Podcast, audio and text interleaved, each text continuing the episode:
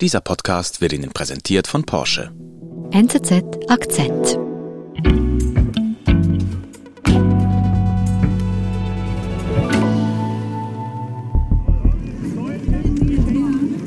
Unterdrückt nicht die Menschen. Lasst sie endlich frei. Das ist Attila Hildmann, einer der berühmtesten Corona-Gegner, Verschwörungstheoretiker Deutschlands, wie er am Rande einer Corona-Demonstration in Berlin dazu aufruft, die Treppen des Reichstagsgebäudes in Berlin zu stürmen. Und öffnet die Gitter, damit Hunderttausende endlich zu dem Gebäude kommen, was dem deutschen Volke gewidmet ist. Und das ist die Geschichte, wie man ihm nicht so richtig Herr werden kann. Attila Hildmann ist eine der prominentesten Stimmen der deutschen Corona-Gegner. Julia Monn erzählt seine Geschichte, die nicht mit Verschwörungstheorien beginnt, sondern mit veganer Küche. Das will ich natürlich wissen. Vegan for Youth. Das ist mein Thema, meine Damen und Herren. Ich freue mich auf Attila Hildmann. Attila, das ist Attila ähm, eigentlich auf dem Höhepunkt seiner deutschen Fernsehkarriere. äh, da wird er eingeladen in alle deutschen Unterhaltungs- und Talksendungen, mhm. ähm, gibt dort den gewinnenden bis charmanten Deutsch-Türken, der äh, eben dem Fleischesser, Fleischliebhaber Stefan Raab in der Sendung TV Total versucht, den Quinoa-Bohnen-Burger näher zu bringen. Was ist das hier, Bohnen? Ich dachte mir, ja? wir machen heute die Königsdisziplin und zwar einen Burger für dich. Okay. Da sind sie schon fertig, die müssen okay. ein bisschen abkühlen und die Grundlage ist Kidneybohnen. Also Attila Hildmann, ja. ein veganer Koch. Was macht er denn? Der ist eigentlich der Posterboy für die vegane Küche da in diesen eben so 2013, 2010 mhm. schreibt er eben sein erstes Kochbuch. Danach geht eigentlich die Karriere flugs hoch. Willst du mir ein bisschen helfen bei den Soßen? Absolut. Er schreibt ja, seinen Foodblog, äh, hat einen YouTube-Kanal, wo er äh, die Rezepte zeigt, äh, vermarktet sich selber und hat auch ganz viele Produkte, die er dann mit zunehmender Bekanntheit vermarktet. Also zum Beispiel einen veganen Energy Drink, der er, so ein Mathe-Tee, den er da vertreibt, geht diverse Partnerschaften ein mit bekannten deutschen Detailhändlern etc. Mhm. Ja, absolut. Vielen Dank, Attila! Danke, Stefan. Wir haben hier also diesen äh, sympathischen Posterboy beliebt bei allen, auch bei Leuten, die nicht vegan sind. Wie kommt es denn jetzt zu deinem Wandel? Was geschieht denn da jetzt in seiner Karriere? Ja, also was sich sicher durchzieht, ist, dass Attila die Aufmerksamkeit sucht und die Aufmerksamkeit äh, liebt. Er bedient auch die sozialen Netzwerke, versucht da so viele Leute wie möglich zu erreichen und dann kommt eigentlich, äh, bewegt er sich eigentlich hin von diesem sympathischen, charmanten Deutsch-Türken äh, hin zu ein bisschen ein Bad Boy, will eine andere Seite von sich zeigen. Er öffnet dann 2015 den Vega Gangster TV oder V-Gangster TV. Welcome to the V-Gangster Food Porn Cooking Show. That's right. Ähm, ein YouTube-Kanal, da inszeniert er sich so ein bisschen als Bad Boy, als 50 Cent der veganen Küche, kocht zu äh, Rap-Beats. Now that's what I would call rap. Enjoy, motherfucker und zeigt sich da mit muskulösen, tätowierten Kerlen, die ab und an halt auch irgendwelche Tattoos mit Nazi-Anspielungen haben oder solche Symbolik äh, zur Schau stellen.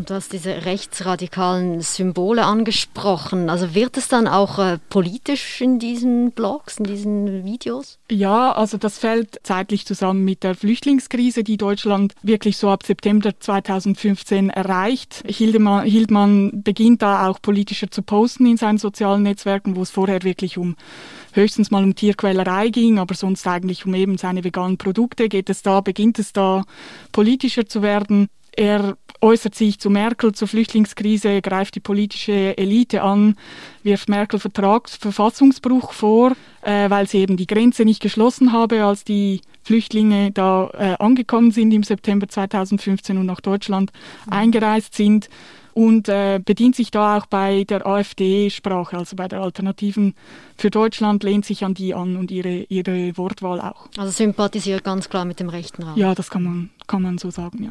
Wir sind gleich zurück. Folgen Sie Ihrem Abenteuerdrang und erleben Sie elektrisierenden Fahrspaß bei einer Probefahrt im neuen Taycan Cross Turismo.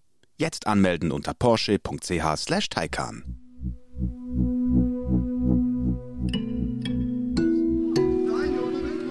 Von Tag 1 von Corona, als ich die Panzer gesehen habe von Defender 2020. Wo hören wir Attila hier jetzt? Das ist Attila fünf Jahre später am Rande einer Corona-Demonstration erneut.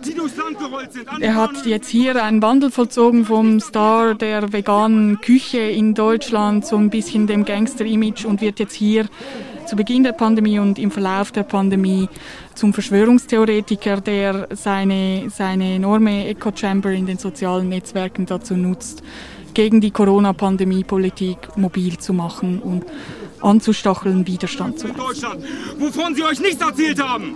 Sie haben euch alles verschwiegen.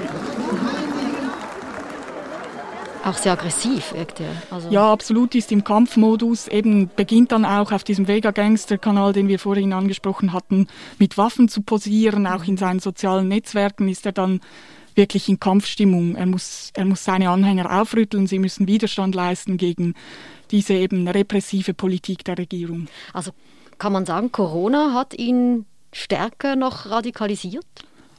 Ja, absolut. Also das sieht man auch eben einerseits daran, wie oft er postet in den sozialen Medien. Also er wird da doch nochmal eine Schlagzahl, erhöht da die Schlagzahl, postet viel mehr. Und er postet anders, er bedient ein anderes Publikum. Also jetzt teilt er politische Inhalte mit, da teilt er seine Theorien mit. Äh, Inhalt wie eben Bill Gates, sie sei ein Satanist oder Institutionen, die bei der Pandemie wichtig sind in Deutschland, die haben sich verschworen gegen das deutsche Volk, die seien alles Freimaurer, da stecken irgendwelche Pharma, jüdischen Pharma-Manager dahinter, solche Inhalte, die teilt er auf all seinen sozialen Medienkanälen. Also du beschreibst schon einen rechtsradikalen Verschwörungstheoretiker.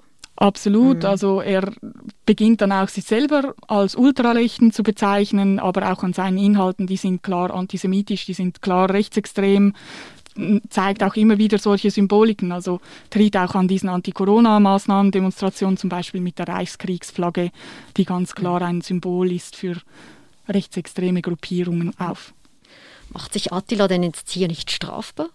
Ja, natürlich ist das Hetze, was er da macht, aber eigentlich zuerst festgesetzt und von der Polizei auch wiederholt festgenommen wird er eigentlich, weil er die geltenden Corona-Maßnahmen nicht einhält, also keine Maske trägt. Und äh, strafrechtlich wirklich relevant wird es dann spätestens im Juni 2020, als äh, Attila Hildmann öffentlich am Rande eines, einer dieser Corona-Demonstrationen zur öffentlichen Hinrichtung eines bekannten grünen Politikers aufruft. Okay, also das erreicht hier wirklich ähm, ein krasses Ausmaß. Wir haben diesen aufstrebenden Koch, radikalisiert sich und ruft jetzt zur öffentlichen Hinrichtung eines bekannten Politikers auf. Was, was macht die Behörde? Die reagieren jetzt, die können aber erst reagieren, nachdem natürlich auch geklagt wird. Der Grünpolitiker tut das. Es wird schon vorher, ähm, werden wegen Beleidigungen etc., wegen kleinerer Delikte gegen ihn ermittelt, aber da erreicht es dann strafrechtlich doch nochmal ein anderes Level. Die Generalstaatsanwaltschaft Berlin schaltet sich ein und ermittelt gegen ihn wegen Volksverhetzung und äh, Dutzender Delikte von Beleidigung unter anderem. Und was heißt das jetzt? Wo, kann man ihn festnehmen? Es wird dann im Februar 2021 ein Haftbefehl für ihn ausgestellt und der wird auch vollzogen, soweit es geht. Also seine Wohnung wird durchsucht äh, in Brandenburg. Er ist aber da schon weg. Also er ist geflüchtet in die Türkei, wie man später erfährt. Also sie können ihn nicht festnehmen. Wusste er davon oder war das Zufall? Äh, laut einer Recherche des MDR und der Süddeutschen Zeitung hat es offenbar ein Leak gegeben innerhalb der Generalstaatsanwaltschaft Berlin. Da wird jetzt noch weiter ermi- ermittelt, ob es ähm, eine Warnung gab an Attila Hildmann aus der Behörde raus, dass ein Haftbefehl für ihn hängig ist. Und was macht Attila jetzt in der Türkei? Er entzieht sich da dem Strafvollzug, bedient aus der Türkei heraus seine, seine sozialen Medienkanäle weiter. Also er ist weiter sehr aktiv. Es wird schon ein bisschen ruhiger um ihn, weil er halt nicht mehr an diesen Corona-Demonstrationen Wortführer sein kann. Aber der deutsche Staat lässt ihn dann jetzt einfach gehen? Ähm, die Generalstaatsanwaltschaft Berlin hat äh, vor kurzem auf Twitter geschrieben, man gehe davon aus, dass sich der Vollzug des Haftbefehls verzögere, die Ermittlungen verzögern. Das ist ein ganz klares Indiz, dass Berlin, die Generalstaatsanwaltschaft, der deutsche Staat eigentlich davon ausgeht, dass Hildmann von der, den türkischen Behörden nicht festgesetzt wird und nicht ausgeliefert wird nach Deutschland. Mhm. Er hat die türkische Staatsbürgerschaft, also mhm. er kann sich da aufhalten und tut das auch. Mhm. Also da resigniert die deutsche Behörde ein wenig. Du hast es gesagt, äh, rund um Attila, es wird ruhiger, aber er ist doch noch weiterhin aktiv aus der Türkei. Ja, es wird natürlich ruhiger um ihn. Er ist natürlich auch nicht mehr bei diesen Corona-Demonstrationen. Und dann kommt vor kurzem die News, dass sein Telegram-Kanal das war eigentlich der Ort, an dem er eben am meisten und am freisten posten konnte, stark eingeschränkt sei. Die Followerzahl bricht ein. Okay. Ähm, und der Zugriff auf diesen Telegram-Kanal von Hildmann ist offenbar nicht mehr gewährleistet. Was ist denn da passiert? Also hat Telegram eingegriffen? Ich dachte da, man kann da eigentlich relativ ungefiltert eigentlich seine Meinungen das ist auch so. Mhm. Ähm, es ist bis heute, Stand heute unklar, äh, was genau passiert ist. Hat Telegram selbst eingegriffen. Äh, was man weiß, ist, dass der Zugriff auf diesen Telegram-Kanal via iPhone-App und via Android-App, also quasi die Apps von Google und von, von Apple, Apple. die ist eingeschränkt. Was wir aber auch wissen, äh, und das haben Apple und äh, Sprecher von Apple und Google uns mitgeteilt, ist, dass sie nicht direkt diesen Kanal gesperrt haben. Sie können das gar nicht, laut ihnen. Ob Telegram den Kanal eingeschränkt hat, ist unklar. Telegram reagiert nicht auf Anfragen bis mhm. jetzt.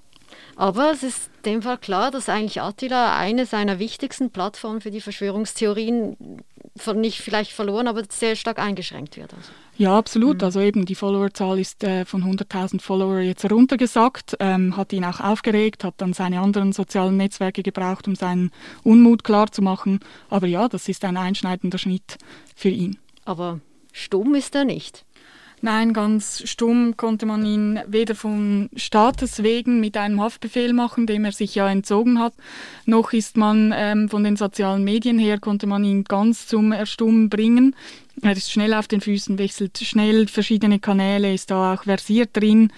Aber man konnte quasi durch das Eingreifen des Staates und durch das Eingreifen jetzt offensichtlich dieser sozialen Netzwerke, wie auch immer geartet sie sind oder waren, sein Mikrofon wegnehmen. Also mhm. natürlich, er kann seine Inhalte weiter verbreiten, aber doch einem viel kleineren Publikum zugänglich machen. Das zeigt doch auch, wie schwierig der Umgang ist, eben mit einer sehr prominenten Persönlichkeit, der dann sich radikalisiert, sich strafbar macht und dann aber trotzdem irgendwie immer seinen Weg findet. Ja, absolut. Also wenn man technisch versiert und flink ist, dann äh, scheinen die bestehenden Mittel nicht auszureichen.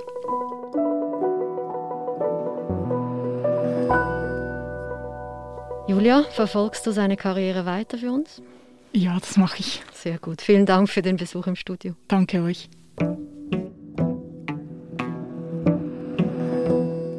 Das war unser Akzent. Ich bin Nadine Landert. Bis bald.